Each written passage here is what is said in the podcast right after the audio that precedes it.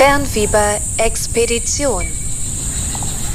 Weiße Sandstrände, türkisfarbenes Meer und den ganzen Tag Sonne, das gibt's auf der Insel Mauritius und überteuerte Hotels und nur frisch verheiratete Pärchen. Daran denke ich zumindest immer, wenn ich Mauritius höre. Vielleicht ähm, auch nur ein Vorurteil. Das klären wir aber jetzt. Schließlich kostet ein Flug etwa insgesamt 815 Euro hin und zurück. Und so groß ist die Insel auch nicht.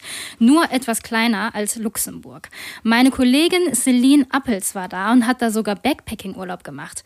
Der Flug nach Mauritius und die Lebenshaltungskosten sind ja schon recht teuer. Lohnt sich das Backpacking dort überhaupt? Ja, auf jeden Fall. Also vorab natürlich Natürlich ist es teurer als so ein typischer Backpacking-Urlaub in Südamerika oder durch Asien durch. Ähm, von den Preisen her würde ich sagen, ist es vergleichsweise wie bei uns. Aber es lohnt sich auf jeden Fall. Also die Insel ist wirklich abwechslungsreich und es gibt echt mehr zu sehen als nur so die fünf, äh, äh die fetten Fünf-Sterne-Bunker, wie man so schön sagt, so, die man halt vom Plakat im Reisebüro kennt. Ähm, es gibt super schöne Strände, klar, aber auch echt viele Naturschutzgebiete und Berge zum Wandern und was ich echt super finde, flaches, rüges Wasser. Also die ganze Insel kannst du dir vorstellen wie einen riesigen Pool, in dem man ganz entspannt schwimmen kann. Und erst Kilometer weiter raus fängt dann wirklich so das wilde Meer an, wie man es kennt. Aber trotzdem gibt es auch genug Spots, wo du irgendwie Kitesurfen oder Schnorcheln machen kannst. So. Ja, blöd nur für Leute, die gerne durch die Wellen springen. Ähm, jetzt aber mal ganz von vorne. Du hast es schon gesagt, also generell eher teurer, aber Reisen geht, kost, äh, geht trotzdem günstiger, als man denkt. Wie hast du das denn gemacht? Also ich war nicht alleine, sondern mit meinem Freund.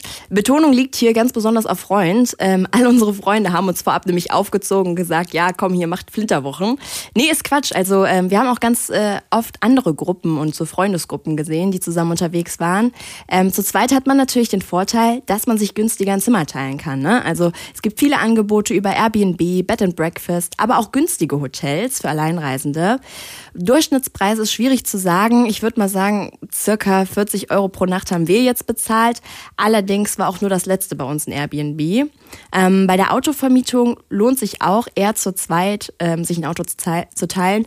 Dann ist man so mit 15 Euro pro Tag und pro Person dabei. Ähm, alleine würde ich auf jeden Fall den Bus empfehlen. Ähm, man ist mit alten amerikanischen Bussen unterwegs und bezahlt meistens echt unter 1,50 Euro und kommt fast überall hin. Klar, man ist teilweise echt lange unterwegs, aber so sieht man eben auch was von der Insel. Ne? Und äh, beim, beim Umsteigen haben uns auch immer Einheimische geholfen und den nächsten Weg erklärt. Das war also echt easy. Allerdings, äh, da noch zur Info, Englisch geht, besser ist aber, wenn man Französisch spricht. Also Französisch äh, verbessern war nicht der Grund eurer Reise. Aber wie seid ihr denn überhaupt auf Mauritius gekommen? Ja, also für mich war klar, im Sommer war ich nicht weg, also müssen wir das nachholen irgendwo im Warmen. Ähm, Europa hatten wir beide irgendwie nicht so Lust drauf und äh, ja, damit ging dann die Suche los. Erstes Problem, nur zwei Wochen Zeit. Die meisten Länder sind einfach zu weit weg und zu groß, als dass man das in zwei Wochen machen kann. Dann das zweite. Oktober ist in vielen Ländern Regenzeit oder Hurricane-Saison.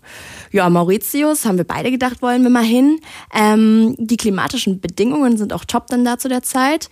Klar, man kann nicht alles sehen, aber so grob einmal um die Insel rum, das haben wir auch schon geschafft. Und ähm, ja, dann hatten wir ein bisschen recherchiert und gesagt, geil, da wollen wir hin. Ja, und vor Ort gab's dann auch echt super viel zu machen. Also wir sind Kanu gefahren, sind mit Booten auf die Nachbarinsel gefahren. Übrigens mein Highlight, denn die Inseln drumherum, die sind zum Teil noch sehr naturgeschützt und man kommt sich echt vor wie in so einer kitschigen Romanze. So türkisfarbenes Wasser, weißer Strand und äh, ja, der Strand ist vor allem nicht so überlaufen, wie man es, keine Ahnung, von mhm. Mallorca kennt oder so. Ne? Ja, ähm, dann haben wir auch noch so bunte Erde besichtigt und Wasserfälle. Das war jetzt zwar nichts Spektakuläres, aber trotzdem schön. Und dadurch, dass wir uns in der letzten Woche dann noch ein Auto genommen hatten, konnten wir auch echt spontan nochmal zu anderen Dörfern oder auch zu anderen Stränden fahren. Also wenn man nur begrenzt Zeit hat, äh, macht Auto auf jeden Fall Sinn, denke ich mal. Ähm, wie kann man sich denn die Dörfer auf Mauritius so vorstellen? Äh, bunt, also wirklich bunt.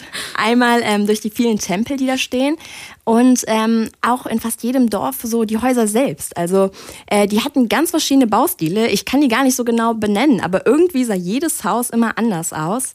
Ähm, ganz oft steht auch ein kleiner oder auch großer Altar oder so eine Art Tempel im Garten äh, beziehungsweise vor dem Haus.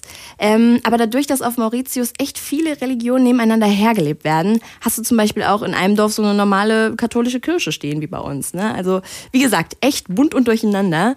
Ähm, tendenziell sind die Dörfer aber schon ähm, ärmer und auch echt einfach gehalten. Es gibt viele kleine Hütten, teilweise mit Wellblechdach und recht offen.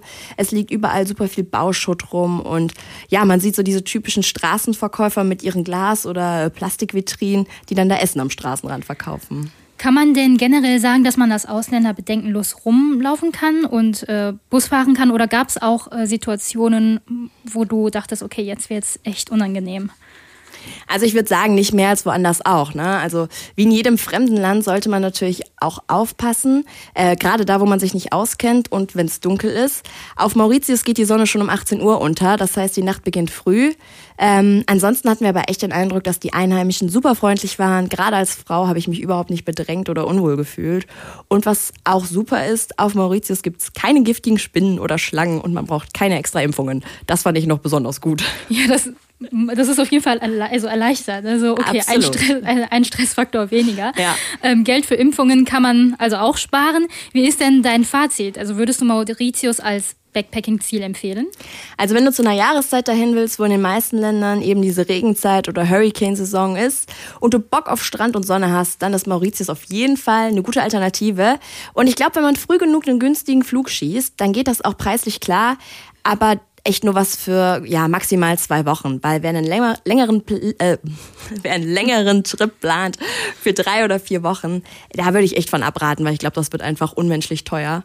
Und ähm, ja, ich glaube auch, selbst wenn man gut mit Leuten in Kontakt kommen kann. Ähm, aber selbst wenn man nicht den Partner mitnimmt, ich würde schon Freund oder Freundin mitnehmen, weil ich glaube, auf so einer Insel ist man doch manchmal ein bisschen einsam. Also Backpacking auf Mauritius kann man machen, auch unverheiratet und alleine. Und wie so eine Reise aussehen kann, hat euch meine Kollegin Celine Appels erklärt. Bei mir geht es jetzt weiter mit Ersen. Fernfieber. Jederzeit für dich unterwegs.